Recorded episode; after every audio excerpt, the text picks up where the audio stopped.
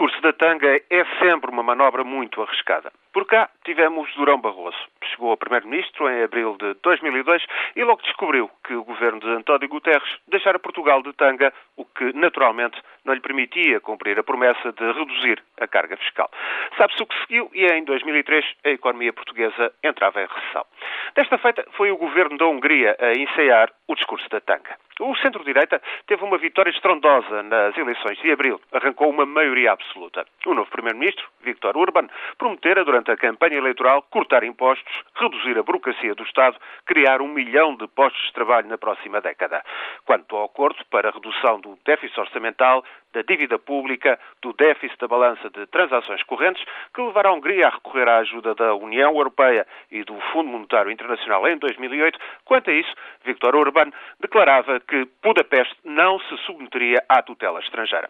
Nada de extraordinário, promessas destas ouvem-se todos os dias. Ora, na quinta e sexta-feira, responsáveis do governo de Budapeste afirmaram repetidas vezes que a Hungria estava de tanga. O anterior executivo tinha mentido e o déficit orçamental era maior do que o previsto, capaz de chegar mesmo aos 7,5%. Havia, portanto, ameaça de bancarrota. Com outra Grécia à vista, a moeda húngara, o florinte, entrou logo em queda. A bolsa foi-se abaixo e o euro levou por tabela. Muitos telefonemas e reuniões de emergência obrigaram o governo de Budapeste a inverter o discurso. Os mesmos que diziam no final da semana passada que o país estava à beira de uma crise grega afirmam agora que a economia húngara está, afinal, bem saudável. O déficit este ano será reduzido para 3,8%, serão cumpridos os compromissos de reformas acertados com a União Europeia e o FMI. Conclusão. A manobra da tanga serviu para lançar o barro à parede para ver se havia margem para alargar um pouco os gastos públicos. Mas a reação dos mercados, da União Europeia e do FMI foi imediata.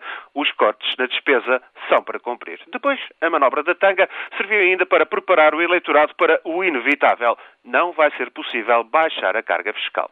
Tudo somado, o governo de centro-direita da Hungria criou uma crise e agiu de forma irresponsável perdeu credibilidade.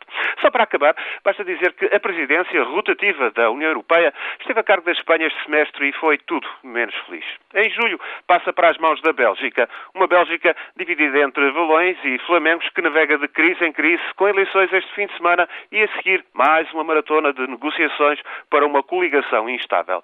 E finalmente, depois da Bélgica, será a vez do ano de 2011 abrir na União Europeia com uma presidência da Hungria, uma Hungria que acumula conflitos com os Estados vizinhos, sobretudo a Eslováquia, e que tem este governo, que é o que se vê. Bem, nos podemos encomendar à Virgem, em matéria de visão e probidade política, a Europa está mesmo de tanga.